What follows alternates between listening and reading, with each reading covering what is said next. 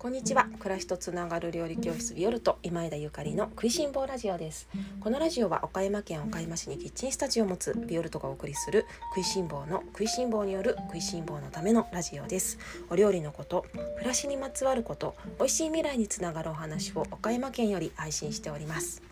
皆様おはようございます。本日は5月21日金曜日です。いかがお過ごしでしょうか？今日金曜日ですね。今日まで1週間お疲れ様でした。最後の1日張り切って頑張っていきましょう。私も今日はレッスン開催日です。ご参加の皆様楽しみにお待ちしております。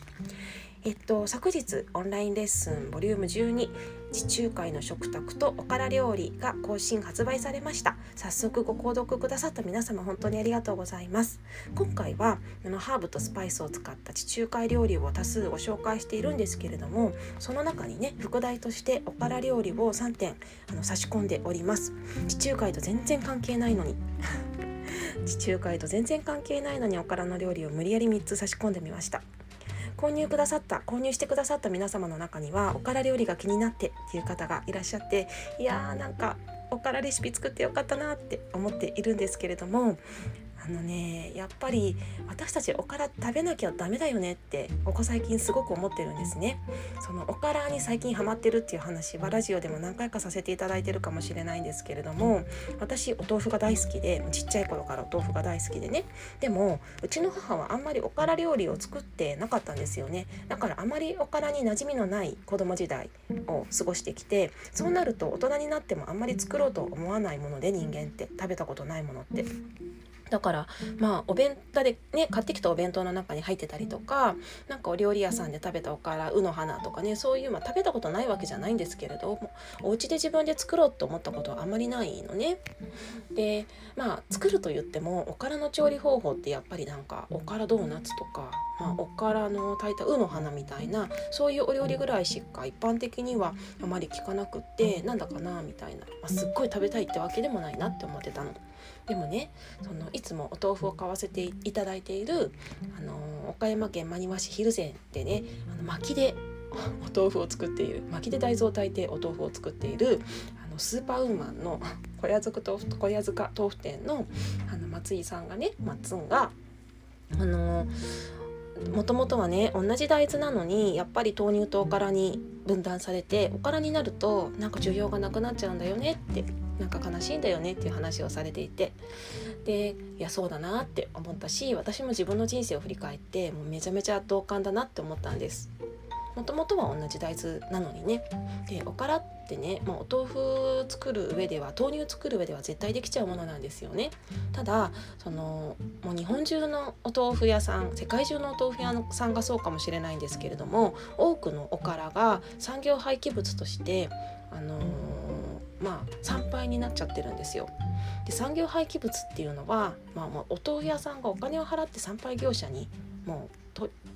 何？持ってってもらってるっていうことですよね。でそれはまあ家畜の餌になったりとかいろいろするわけなんですけれどもでもまあ捨てられてる部分も多くあると思います。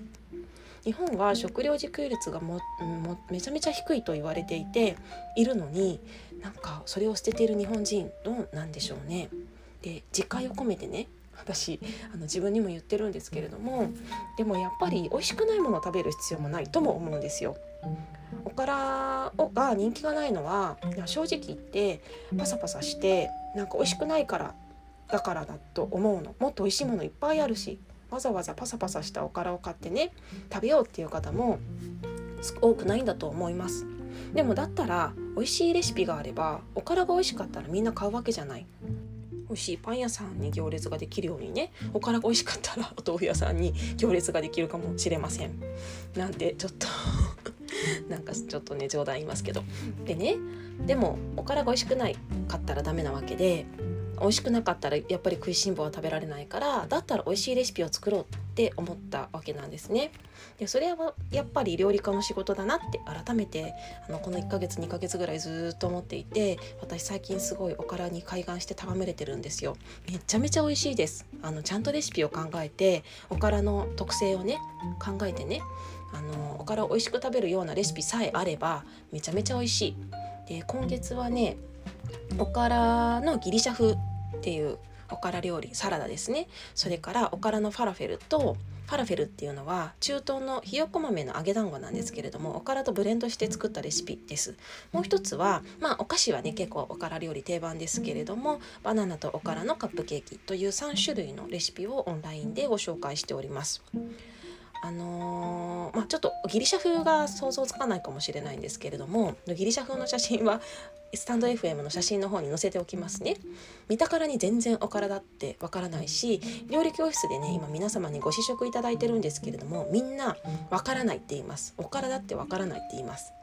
私もわからないと思うやっぱり自分で作ってても食べてみておからだとあんまりわからないなって思ったりしますこのおからのギリシャ風はなんとなくポテトサラダ的に食べてもらいたくってでパンに挟んでも美味しいしなんかカリカリのバケットとかにのせて食べてもらっても美味しいなって思っていますあとはそれをなんだろうペーストにしてそれこそポテトサラダにしてもいいと思いますしツナとか入れてねもっとボリューム感たっぷりにして作ってもいいと思ってるんですね。うん料理教室ビオルトはレシピやそれから料理のテクニック技術や食品の選び方だけをお伝えする料理教室でありたくないなって思っていてなんかいわゆるなんかただの料理教室でありたくないって思ってるんですね。そのレシピって今時うーんどこでも手に入るじゃないですか。スーパーマーケットに行けばなんか無料のレシピ集とか置いてあるしそれこそなんかなんだっけあのクックパッドみたいなやつもね今あって探せば何でもレシピって出てくるじゃない？でもやっぱりね私はそこになんかあの責任を持ってうん、いろんなことを考えた上でのレシピを細やかなレシピをちゃんと作っていきたいし、まあ、時に細やかじゃなくってわざとざっくばらんな皆様に考えてほしい考えさせるような 考えて調理をしてもらうようなレシピを作ったりとかもしたいし、あの食事台所料理をすることを通してなんか生き方とかねそれから暮らし方とか食べることについてもっともっと考えてほしいな知識を広げてほしいなって思ってるんですね。そして私自身も皆様と一緒にあの食いしん坊のみんなと一緒にこれからのうんこれからの未来の美味しいものについて考えていきたいしどうやって美味し美味しいを未来の人たちにつなげていけるかっていうことを考えていきたいって思っているんです。だからこそのこのおから料理のレシピ3つすでにね実は来月6月のオンラインレッスンのおから料理も取り終えてましてしばらくね1年 間のちょっと分かんないですけどしばらくはね私おから料理を毎月オンラインレッスンに1個ずつ入れてこうと思ってるんです。オンラインレッスンに入れることができない月があったとしたらオンラインサロンの方で必ず1個ご紹介しようと思っていましてやっぱりねあの毎日ちょっとずつねいろいろな方がおからを食べればおからの廃棄ってなくなるんですよね。まあ、今廃棄されてるのは本当におからだけじゃないんですけれどもおからだけじゃないんだけれどもでもねあのー、こういうところに目を向けるっていうのもすごく大事なことですよね。めっちゃ身近なことだし。そしてあれ今まであんまりなんか敬遠してたけどめちゃめちゃ美味しいねってなってほしいしなんかそれこそ子供たちがね「お母さん今日のご飯何?」ってなった時に「今日はおからのファラフェルだよ」とかね言ったら「やったー」みたいな。やっぱりおからは美味しいなとかなんか僕の好きなものはおからですみたいな。まあなんかそういう人がねちょっとでも増えたら嬉しいなって思っているんです。皆様お家でおからって食べますか？もしよかったらねこのビオルトのおからレシピ3点めちゃめちゃ美味しくあの美味しくできるように丁寧に作り上げていますのでチェックしていただけたら嬉しいなって思っております。えっとこの前ね岡山に引っ越してきてめっちゃハッピーだよっていう みんなありがとうっていうラジオを話ラジオでねお話しさせていただきましたところ多くの方からゆかりさん岡山に引っ越してきてくれてありがとうっていうようななんかもう本当に涙があの止まらないようなねメッセージをたくさんいただきましてありがとうございます。私もこうして皆様とねあの岡山で出会えたことが本当に嬉しいしそれからなんだろうなこの私が岡山に住んで美味しいものをいただくことで今度はねこのオンラインを通して、まあ、音声配信もそうだし SNS もそうだしオンラインレッスンもそうなんですけれどもオンラインを通して岡山から世界に発信できたらいいななんてちょっと大きな夢を持って ここから先は進んでいきたいなと思っています。あの食いしん坊代表としてこれからも頑張っていきたいと思っておりますので皆様今後ともどうぞよろしくお願いいたしますそれでは、えーと、今日も美味しい一日をお過ごしください。オンラインレッスンのおから料理あの購入された方はぜひぜひ作ってみてくださいね。